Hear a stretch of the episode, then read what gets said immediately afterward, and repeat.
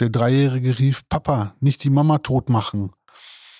Der Sechsjährige sagte dann nur, die Mama ist schon tot und hatte damit leider recht.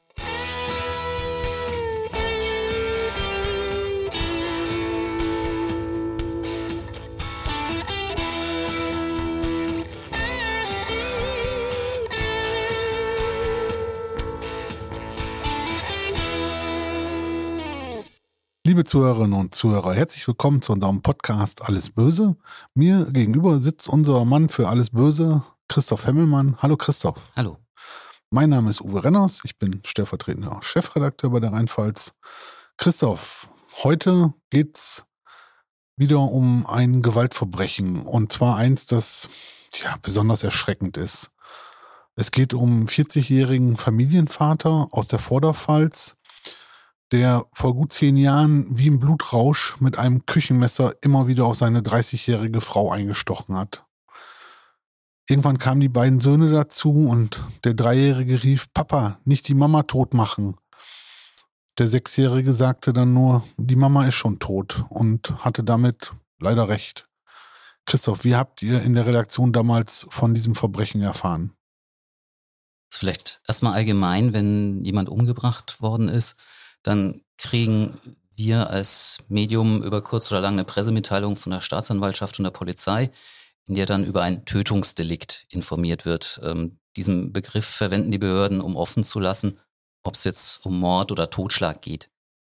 Diese ähm, Mitteilungen sind dann meistens erstmal sehr knapp gehalten und sie kommen selten noch am gleichen Tag, weil die Polizei ja erstmal in Ruhe ermitteln und äh, sich mal einen Überblick verschaffen will die wollen auch gar nicht, dass wir so schnell da vor Ort sind. Ne? Manchmal passiert das, weil wir es mitkriegen, aber wenn es irgendwo ist, wo man wo, wo uns keiner informiert oder so, dann ist da erstmal Ruhe und manchmal sogar länger als ein Tag. Ja, also ich, ich, ich verstehe das auch. Da sind wir halt so ein bisschen Antagonisten. Wir haben unsere Aufgabe und die Polizei, die Staatsanwaltschaft hat ihre Aufgabe und jeder macht sie halt. Dass wir äh, damals tatsächlich erst durch so eine Mitteilung von der Tat erfahren haben. Ich, ich weiß es nicht mehr genau, aber ich glaube es eigentlich eher nicht, weil wir haben tatsächlich noch am gleichen Tag, also ohne wenige Stunden später, davon erfahren. Und wir hatten nicht nur den Ort in der Vorderpfalz, wo das passiert war, sondern auch die konkrete Adresse. Und sowas gibt die Polizei normalerweise ja nicht raus. Das heißt, ich denke, wir hatten wohl einfach einen Hinweis von Lesern. Das kommt ja manchmal, dass Leute sich melden und sagen, da ist irgendwie was passiert, das Polizei, wisst ihr, was da los ist? Naja, und ich sag mal, wenn beim Kapitaldelikt, dann kommt irgendwann die Spurensicherung, die haben weiße Anzüge an. Also ähm, da ist man dann auch als Nachbar oder so, das sieht man halt auch nicht jeden Tag, ja.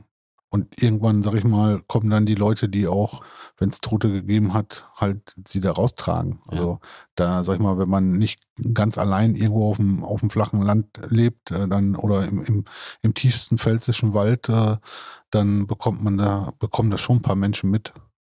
Ja, also da war jetzt auch, äh, irgendwann ist ein Hubschrauber gelandet äh, und so. Also das, ja, die Nachbarn haben es mitbekommen.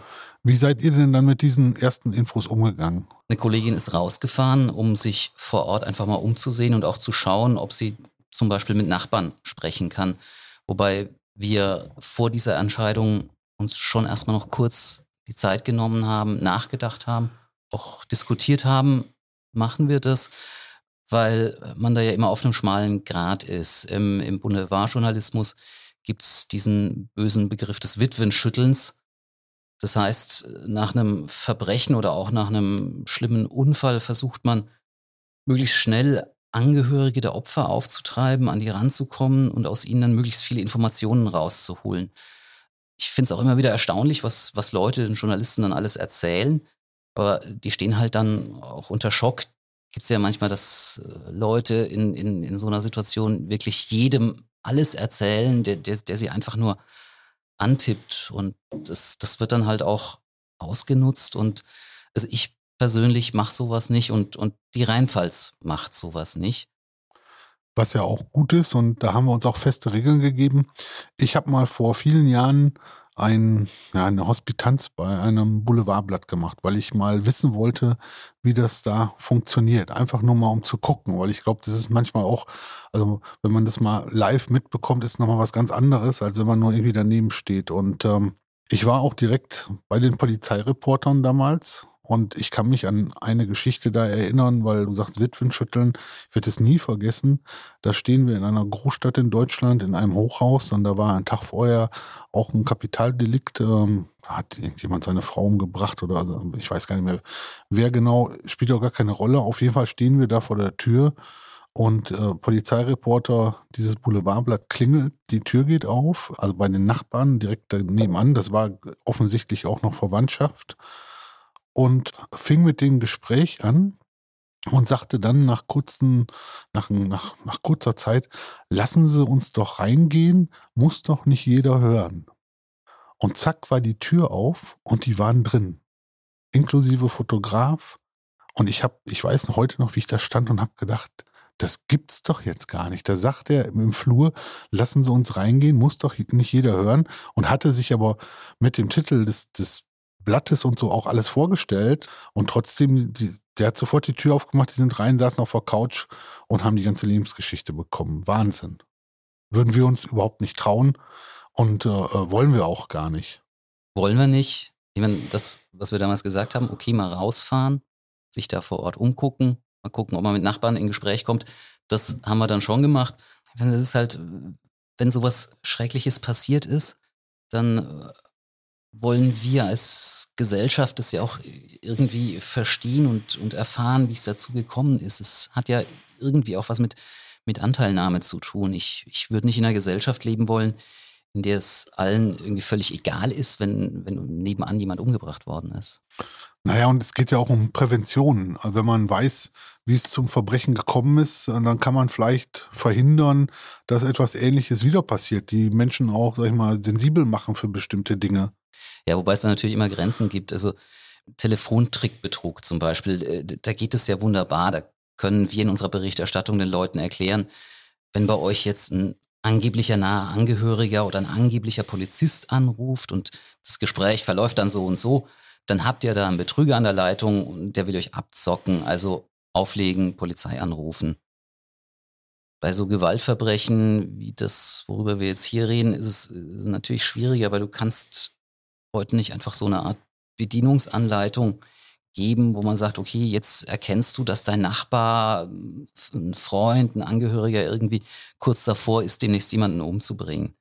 Aber man kann ja zumindest auch über so gesellschaftliche Frühwarnsysteme reden. Also haben, haben die Polizei oder andere Behörden, irgendwelche Fachleute, haben die die Möglichkeit überhaupt irgendwie einzugreifen, wenn sie merken, dass jemand gefährlich werden könnte? Oder was ja auch sein kann, hatten die jemanden vielleicht sogar schon auf dem Schirm, aber dann hat die zuständige Stelle einfach ihren Job nicht so richtig gemacht. Also ich versuche dann halt eigentlich immer nach so einem Verbrechen erstmal möglichst schnell herauszufinden, in was für einem Milieu das eigentlich passiert ist. Also platt gesagt, was sind es für Leute, um die es da geht? Ist es, ist es eine Familie, die schon komplett aus der Spur war, wegen Drogen, Alkohol oder so? Oder ist es mehr so eine Sache mit bürgerlicher Fassade, wo aber dann doch ein notorischer Schläger irgendwie der, der Ehemann und Vater ist. Oder, auch das gibt's ja, ist so eine Tat wirklich aus heiterem Himmel gekommen. Jetzt hast du ja gerade gesagt, ähm, eine Kollegin wäre rausgefahren und hat die vor Ort was herausgefunden? Ja, so ein bisschen was verrät einem ja eigentlich auch schon die Wohnsituation. Also passiert ist das Verbrechen in einem Neubaugebiet Mehrfamilienhaus zwischen Reihenhäusern. Dieses Mehrfamilienhaus war wohl insgesamt nicht ganz so gepflegt wie jetzt das Umfeld, aber jetzt auch nicht irgendwie heruntergekommen oder so. Und die eigentliche, die Wohnung, in der, in der die Tat passiert war, die war im zweiten Stock. Davor war der Zugang über so eine Art Balkon und da stand eine, eine schöne Holzbank. An der Tür war ein Ostergesteck, es war so Osterzeit, als das passiert ist. Dann noch so ein Willkommenschild, das da hing. Nebendran war dann ein Fenster, die untere Hälfte so mit, mit Sichtschutz beklebt und oben drüber dann so Klebebilder mit Kindermotiven, irgendwie so Drachen und so. Also es war eigentlich ganz normal, ganz bürgerlich, wenn man so will, fast ein bisschen spießig. Aber das nicht alles hundertprozentig in Ordnung ist bei dieser Familie, das hatten einige Nachbarn dann schon mitgekriegt. Das haben sie dann meiner Kollegin erzählt. Es ging dann darum, dass der Mann immer schlecht drauf war, dass er wohl auch zu viel getrunken hat und seine Frau geschlagen hat. Man hat sie wohl mal mit einem blauen Auge gesehen gehabt. Hatten die Nachbarn denn auch was von der Tat mitbekommen? Von der Tat nicht, aber wir haben gerade schon ansatzweise darüber gesprochen vom Polizeieinsatz. Der Täter hatte die Polizei hinterher selbst angerufen. Dann kamen natürlich Streifen, Krankenwagen, aber unbebauten Nachbargrundstück ist dann äh, auch ein Hubschrauber gelandet, wie schon gesagt. Und eine Nachbarin hat dann auch zum Beispiel beobachtet, wie der Mann mit erhobenen und blutverschmierten Händen aus, aus der Wohnung rauskam, sich der Polizei gestellt hat. Ja, und wie die Polizei danach das eine weinende Kind aus der Wohnung gebracht hat. Also du hattest ja gesagt, der, der, das eine Kind war sechs Jahre alt. Ähm, das wird sich auch an, äh, an so einen Tag erinnern können. Ne? Das ist schon wirklich furchtbar. Ne? Also wenn man sich überlegt, also dass die Kinder da zugucken mussten, ähm, das hat schon nochmal eine ganz besondere äh, Qualität. Das ist auch ein Grund, warum wir jetzt nicht den Ort nennen, in dem es passiert ist und auch nicht, nicht den genauen Zeitraum, sondern es bei in der Vorderpfalz und vor ungefähr zehn Jahren belassen. Ja, das eine Kind, das müsste heute dann so um die 16 sein. Also das Trauma, was es da mitbekommen hat, da kann man nur hoffen, dass es gut betreut wurde anschließend und Hilfe bekommen hat. Jetzt hast du gesagt, die Nachbarn wussten, dass der Mann seine Frau geschlagen hatte. War denn die Polizei da vorher schon mal äh, angerauscht oder ähm, vorstellig geworden oder hat die Frau vielleicht schon mal eine Anzeige erstattet? Ähm, kannst du da was zu sagen? Ja, wir haben dann hinterher raus recherchiert, also ein paar Monate vor der Tat hat es da mal was gegeben gehabt. Das Verbrechen ist zur Osterzeit passiert. Bei dem, was da vorher war, da waren wir so in der Advents-Weihnachtszeit. Da waren er und, und seine Frau, das spätere Opfer, zu Besuch bei seinen Eltern. Da hat es dann Streit gegeben. Er hat sie geschlagen, sie ist daraufhin zu ihren Eltern und sie hat die Polizei eingeschaltet. Die hat ihr dann erstmal eine Adresse äh, von so einer Beratungsstelle für Frauen in solchen Situationen gegeben und mit ihr einen Termin ausgemacht, wo sie dann offiziell polizeilich vernommen werden sollte. Aber den hat die Frau dann abgesagt. Zum zweiten ist sie dann nicht gekommen. Dann hat sie angekündigt, ihr Anwalt wird sich melden. Und irgendwann hat sie äh, der Polizei mitgeteilt, dass sie sich mit ihrem Mann wieder versöhnt hat und nicht gegen ihn aussagen wird. Und damit war die Polizei raus. Ich meine, es ging um eine Straftat, äh, eine Frau geschlagen, wo das Opfer die einzige Zeugin war. Und wenn sie nichts sagt, dann kann die Polizei da ja auch nichts machen. Also dieses Muster hat man in solchen Fällen ja ganz oft, mhm. ja, dass die Frauen geschlagen werden. Die halten das ganz lange, also eine extrem lange Zeit aus. Dann kommt vielleicht der Tag, an dem sie dann zur Polizei gehen. Und dann kommt, sag ich mal, auf der anderen Seite der Beziehung, da wird dann da äh, erzählt, dass man sich bessern will und äh, nie wieder passiert was. Und dann gehen die zur Polizei und sagen doch nicht aus. Und zwei Wochen später werden sie wieder geschlagen. Mhm. Vielleicht an der, an der Stelle auch nochmal, also es gibt ja überall Frauenhäuser. Und da kann man einfach nur empfehlen, dass wenn die Frauen auch nicht wissen, wo sie hin sollen. Also wenn sie nicht Eltern vor Ort haben oder äh, wenn sie irgendwie mit den, die Kinder auch mitnehmen wollen oder so, ja, ins Telefonbuch gucken, Auskunft anrufen, nächste Frauenhaus und äh, um, die sind zumindest ähm, erstmal safe. Ja, wobei davon ja. abgesehen gibt es ja auch durchaus die Möglichkeit, es gibt ja diesen, diesen Slogan sozusagen, wer schlägt, der geht. Also die Polizei zieht das ja auch durch, wenn man so innerfamiliäre Gewalt hat, dass dann derjenige, von dem die Gewalt ausgegangen ist, das kann manchmal ja auch die Frau sein, spielt nicht so eine ganz große Rolle, aber kommt auch vor. Aber dass derjenige, der gewalttätig geworden ist, dann vor die Wohnung gesetzt wird, den Schlüssel abgenommen kriegt und dann für, ich glaube, zehn Tage oder was nicht zurückkommen darf, damit dann das Opfer, also im Regelfall die Frau, Luft hat, um zu gucken, wie geht's weiter und wie kann ich mein Leben neu organisieren, wenn ich weg will von ihm. Aber da muss man auch ehrlich sagen, da halten sich auch nicht immer alle dran. Und ich meine, heute über WhatsApp etc., dann wird halt weiter terrorisiert. Und die Angst, ja, dass derjenige natürlich immer weiß, wo man ist. Ja, also das kommt ja auch noch hinzu. Ja, ich meine, man muss ja natürlich auch immer ein bisschen aufpassen, wenn man drüber redet. Diese Möglichkeiten, die ein Opfer da hat, wenn die dann, wie in diesem Fall, die Frau eben nicht genutzt hat, dass man dann irgendwie so auf die Spur kommt, so von wegen, naja, dann war sie ja quasi selber schuld, dass sie am Ende umgebracht worden ist. Also ich meine, das sollte man sich tunlichst verkneifen. Ich meine, wir sehen es immer nur von außen. Wir wissen nicht, was zwischen den beiden da letzten Endes in der, in der Beziehung passiert ist. Oder wir wissen nur, wie es ausgegangen ist. Das stimmt, aber ich meine, Schlagen, da müssen wir nicht drüber reden. Ne? Ist, ist, ist ein Nullmittel, um irgendwelche Beziehungsprobleme zu lösen und auch nicht akzeptabel. Ja, und eigentlich sagen ja. ja auch alle Fachleute, wenn jemand einmal geschlagen hat, egal wie, wie reumütig er sich hinterher gibt, wenn jemand einmal in der Beziehung geschlagen hat, dann wird es wieder tun. Jetzt lass uns noch mal über die Polizei reden. Da ist ja durchaus auch schon in den vergangenen Jahren immer mal wieder auch der Vorwurf gegen Beamte gekommen, dass die das nicht ernst nehmen, gerade bei Gewalt gegen Frauen. Ja, das sind dann oft männliche Beamte, die dann dahin kommen. Das hat sich mittlerweile alles ein bisschen geändert. Viel mehr Frauen dabei und äh, ich glaube, die sind auch sensibler geworden. In dem Fall damals ähm, hat die Polizei da aus deiner Sicht alles richtig gemacht. Also es gab einen Punkt, der war vielleicht so ein bisschen zweifelhaft. Wenn es in einer Beziehung zu einer Gewalttat kommt und das Paar Kinder hat, dann muss die Polizei eigentlich auch das Jugendamt einschalten. Das Jugendamt kommt ja dann auch mehr so sag mal, beratend daher, kann vielleicht auch an der Familie dranbleiben, wenn jetzt wie in so einer Situation die Polizei nichts machen kann direkt, weil die nun mal für Straftaten zuständig ist.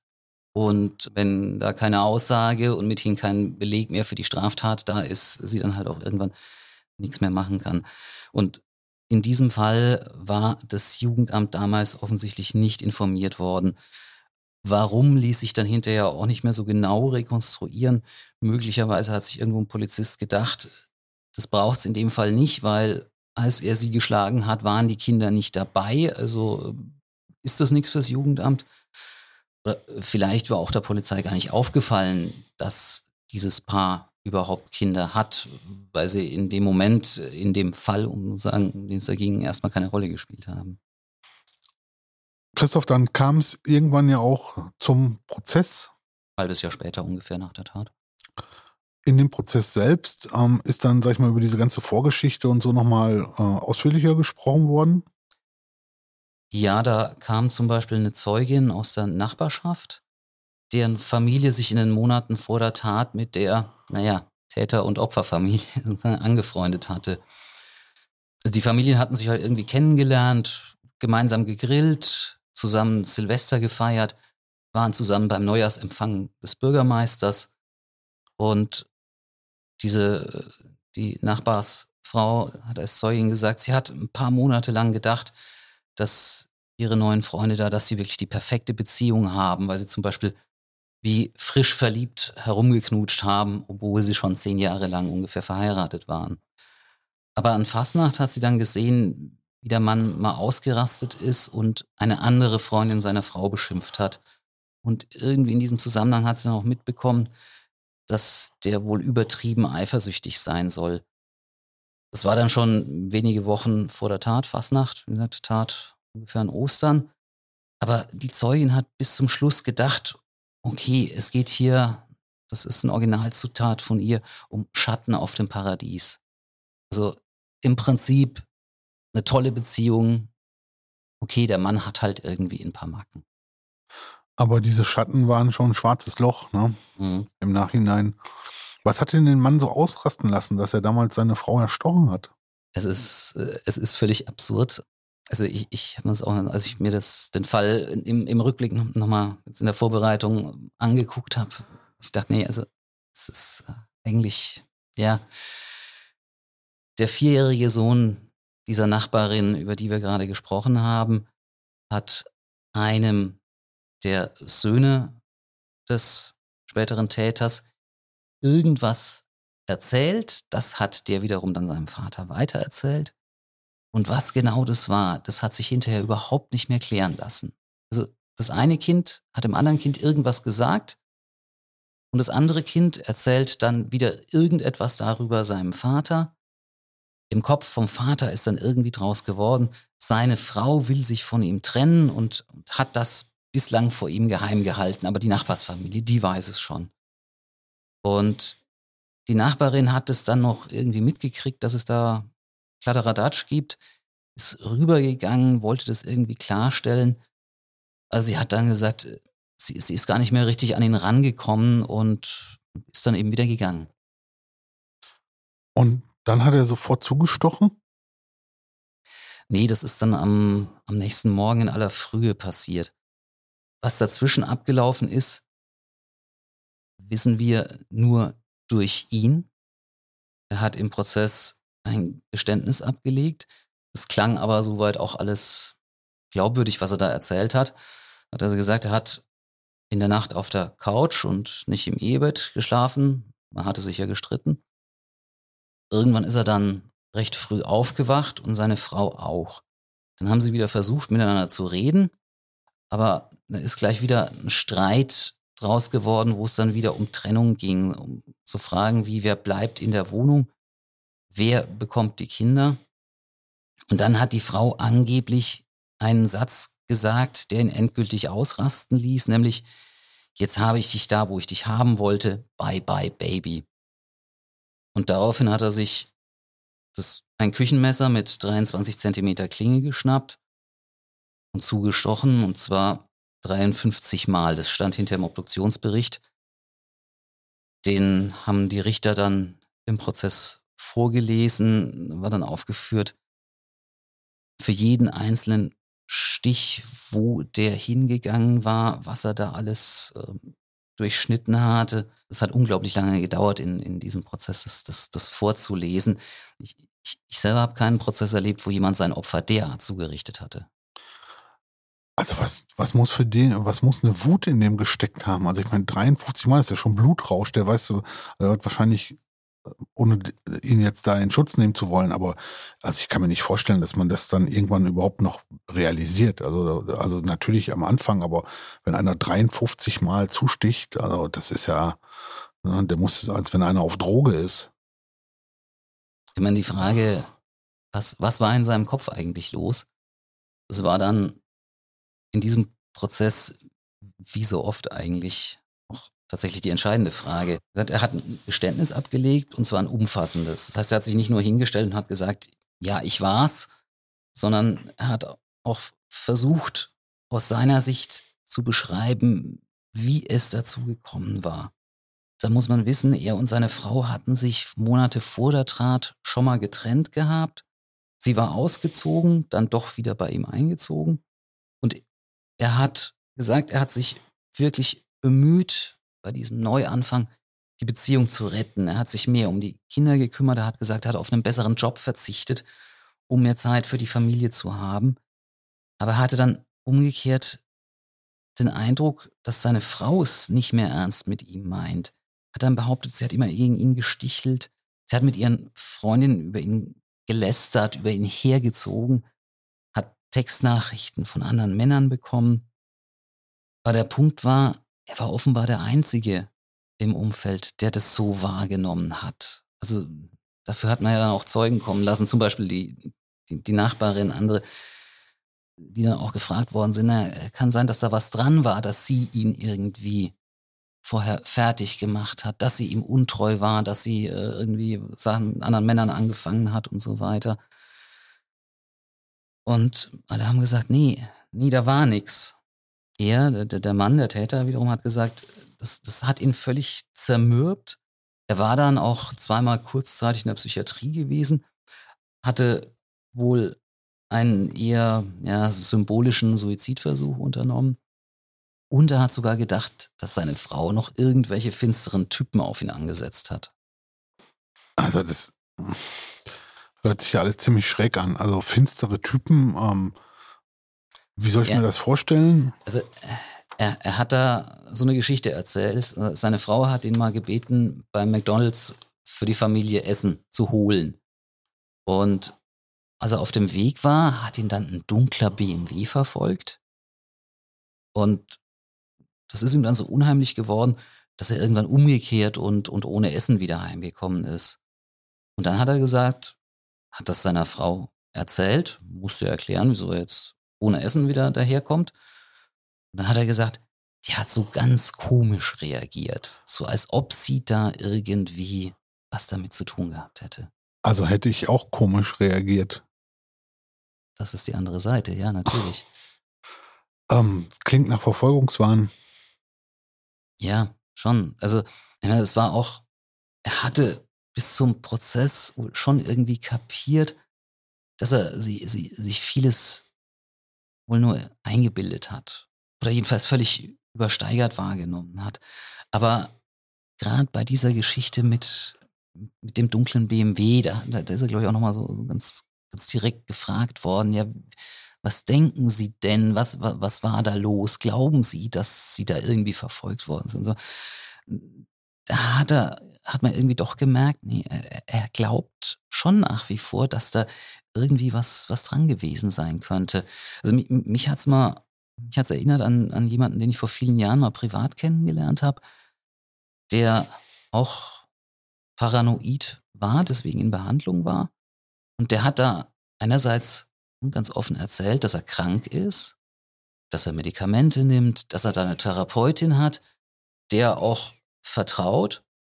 Und andererseits hat er trotzdem genauso selbstverständlich davon geredet, dass es da aber wirklich Menschen gibt, die ihm nachstellen. Ja, obwohl es also ja eigentlich zwei Sachen sind, die, die, die, die sich völlig widersprechen, wenn ich auf der einen Seite weiß, ich bin krank und das kommt auf meiner, von meiner Krankheit, aber auf der anderen Seite eben doch irgendwie daran glaube. Du hast jetzt aber vom Täter geredet, ne, mit äh, Medika dass der Medikamente genommen hat. Nicht von deinem äh, Bekannten. Nee, doch, ja. von meinem Bekannten. Ach, von deinem Bekannten, okay. Aber das wissen wir nicht, ob der Täter, ob der irgendwo, äh, äh, also der war zweimal in der Psychiatrie, aber ob er weiter noch irgendwie in Behandlung oder Medikamente genommen hat, ist da irgendwas bekannt gewesen? Da war nicht davon die Rede, also von daher gehe ich davon aus, dass nein. Also ich, so wie ich das verstanden habe, wobei man da vielleicht auch dazu sagen muss, ich habe Prozesse über vergleichbare Taten erlebt, die haben sich über Wochen, Monate hingezogen. Die Sache, die war in einem Tag wegverhandelt. Das hat, glaube ich, auch ganz viel mit der Verteidigung dann zu tun. Der Verteidiger wusste ungefähr, wo das drauf rausläuft und ähm, das war für ihn, glaube ich, in Ordnung. Das war so das Szenario, ja gut, der kriegt, was da an der Stelle zu erwarten ist. Und da müssen wir jetzt nicht nochmal, sag mal, unter jeden Teppich drunter gucken, ob da noch irgendwie was drunter liegt, was irgendwie was mit der Tat zu tun haben könnte. Gut, er hat auch ein umfassendes Geständnis abgelegt, hast du gesagt. Das ist ja dann auch nochmal äh, ziemlich entscheidend, auch für die Dauer seines Verfahrens. Aber ja, wobei, ich meine, die, die Frage nach der Täterschaft, also war er es oder war er es nicht, die hat sich ja gar nicht gestellt. Ne? Ich meine, er hatte Polizei selbst gerufen, er, er war in dieser Wohnung, ähm, also da, da, da gab es jetzt eigentlich nichts zu diskutieren, sondern wenn dann war nur die Frage, wie ist es mit seiner psychischen Verfassung gewesen, beziehungsweise inwieweit hat vielleicht doch die Frau, das Opfer, irgendwelche Dinge getan, die wir, einen gewissen, wenn auch nicht, es gibt keine Rechtfertigung für sowas, aber es gibt ja Konstellationen, wo man sagt, gut, da sind Dinge in einer Beziehung passiert, die dann doch Sachen nachvollziehbar werden lassen. Ne? Aber, bleiben wir nochmal bei seiner psychischen Verfassung. In dem Prozess gab es ja wahrscheinlich auch einen psychiatrischen Gutachter. Was hat der denn damals gesagt? Er hat zunächst mal gesagt, dass er das, was der Angeklagte da erzählt, berichtet, dass er das glaubhaft findet. In dem Sinn, dass er glaubt, dass der das wirklich so wahrgenommen hat. Also zum Beispiel diese Eifersuchtsfantasien, dass das jetzt nichts ist, was er sich nachträglich ausdenkt, um jetzt irgendwie eine Tat zu rechtfertigen, sondern dass das vorher, dass er das tatsächlich so erlebt hat. Und die Erklärung äh, des Gutachters dafür war, die Frau war zuvor nach ungefähr zehn Ehejahren wohl ein bisschen selbstständiger geworden. Ähm, was jetzt zum Beispiel heißt, dass sie mal ohne ihn einfach mit Freundinnen ausgegangen ist. Das ist jetzt, das waren, glaube ich, Sachen, die sind bei anderen Paaren von vornherein selbstverständlich. Da war es wohl so, dass er damit aber irgendwie nicht zurechtgekommen ist und dass er sich dann so eben in, in, in die Dinge reingesteigert hat nicht so weit, dass er jetzt wirklich, was ja auch denkbar ist, schon regelrechte Wahnvorstellungen gehabt hätte. Aber eben doch, der Gutachter hat gesagt, paranoide Tendenzen. Und was war mit ihm in dem Moment da, als er zugestochen hat?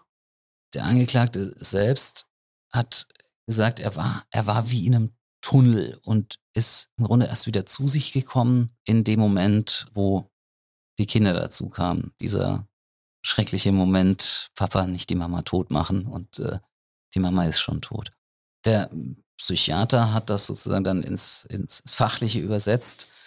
Eine Tat im Affekt bei erheblich beeinträchtigter Steuerungsfähigkeit. Das heißt, der Täter war auf der einen Seite schon noch so klar im Kopf, dass er eigentlich wusste, egal was gerade los ist, ich darf meine Frau nicht umbringen. Aber seine Fähigkeit entsprechend zu handeln, die war zum Teil verloren, was dann juristisch bedeutet, die Tat kann zwar schon bestraft werden, aber äh, die Strafe muss schon deutlich milder ausfallen als bei jemandem, der wirklich äh, bei voller Klarheit gehandelt hat. Aber da muss man jetzt mal dazu sagen, hätte er nur zweimal zugestochen, wäre wahrscheinlich mit einer längeren Strafe da weggekommen als mit 53 Mal. Also diese 53 Mal war natürlich schon ein deutlicher Hinweis darauf, dass, naja, da jemand nicht aus kalter Berechnung seine, seine Frau umgebracht hat, weil das wäre mit wenigen Messerstichen, Entschuldigung, das klingt ein bisschen zynisch, aber, aber so ist es, das wäre natürlich mit wenigen Messerstichen getan gewesen.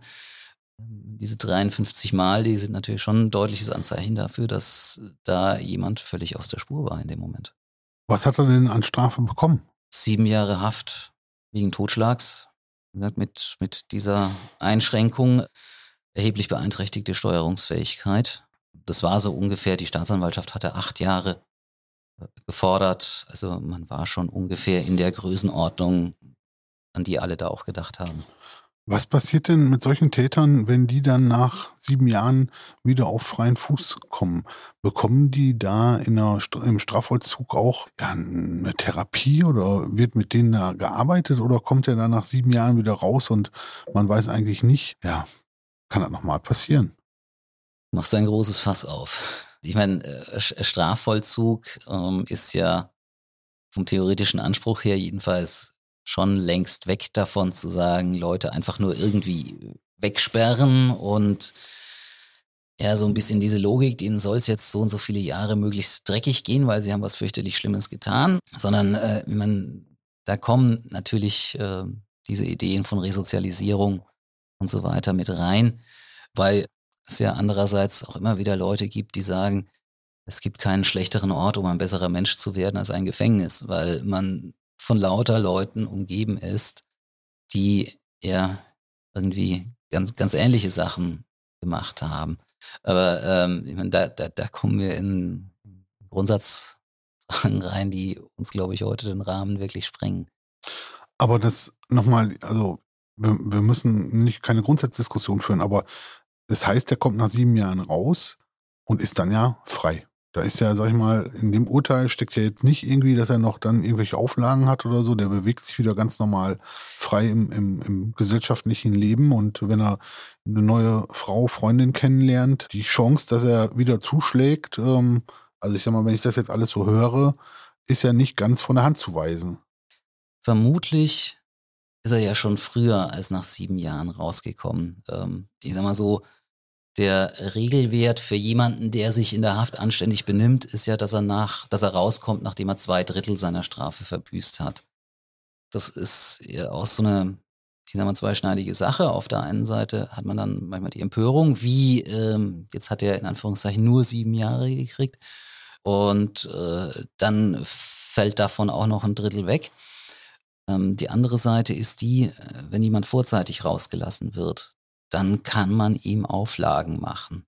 Mal sagen, gut, du kommst raus, aber das und das und das und das und das wird auch überprüft. Wenn, wenn du die Leute ja, bis zum bitteren Ende, bis sie ihre Strafe wirklich restlos verbüßt haben, drin lässt, dann bleiben halt auch deutlich weniger Möglichkeiten, um den dann hinterher, wenn wir, wenn er wieder in Freiheit ist, noch irgendwie so ein bisschen zu begleiten und versuchen, den auch draußen noch auf der Spur zu halten. Also ich weiß, dass man auch solche Menschen nicht ihr Leben lang irgendwie wegsperren kann. Das ist mir alles völlig klar. Und ähm, nur ich sage ganz ehrlich, bei mir bleibt da doch immer irgendwie ein, ein, schlechtes Gefühl. Ich meine, der kann natürlich rauskommen, kann komplett sich verändert haben, äh, so dass da nie wieder was passiert. Äh, er auch äh, seine neue Freundin, Frau, wenn er dann eine hat, nicht mehr schlägt. Es kann aber halt auch ganz anders sein, ja, dass er das doch wieder tut. Und ähm, ja, also das, ich weiß auch, ich, ich habe keine Antwort darauf, aber Ne, wenn da einer 53 Mal äh, zusticht und wie du schon gesagt hast, äh, in so einem Tunnel war, wer sagt mir, dass sowas dann nicht nochmal wieder passieren kann? Und äh, ja, das muss auch nicht jedes Jahr passieren. Es reicht, kann ja auch sein, dass es erst in zehn Jahren wieder passiert. Und ähm, finde ich schwierig, sowas. Finde ich wirklich richtig schwierig und habe keine Antwort darauf. Aber wie gesagt, also komisches Gefühl bei dem Prozess, da würde ich gerne nochmal drauf zurückkommen, da hat der Angeklagte ja am Ende immer das letzte Wort in jedem Prozess. Hat er damals was gesagt? Ist dir da irgendwas in Erinnerung geblieben? Ja, auch das war durchaus nochmal äh, eindrücklich. Er hat, er saß weinend da. Also muss ich jetzt auch, ich meine, der, der saß ja nicht den ganzen Prozess über nicht wie jemand da, der jetzt sagt, okay, ich habe da was gemacht, war blöd, tut mir leid, äh, sondern der war der war schon fertig. Und da kommt ja immer die Frage, macht jemand Show oder so, aber es gibt Grenzen dessen, was man vorspielen kann. Und ähm, ich glaube nicht, dass der was vorgespielt hat. Und ähm, also äh, in seinem Letz-, bei seinem letzten Wort, bei seinem Schlusswort, saß er weinend da und hat gesagt, ich wünsche jeden Tag, jede Sekunde, ich könnte es rückgängig machen. Und hat dabei dann in den Zuschauerraum geschaut. Dort saßen seine Eltern und seine Schwiegereltern, also die Eltern seines Opfers, bei denen auch seine Kinder untergekommen waren.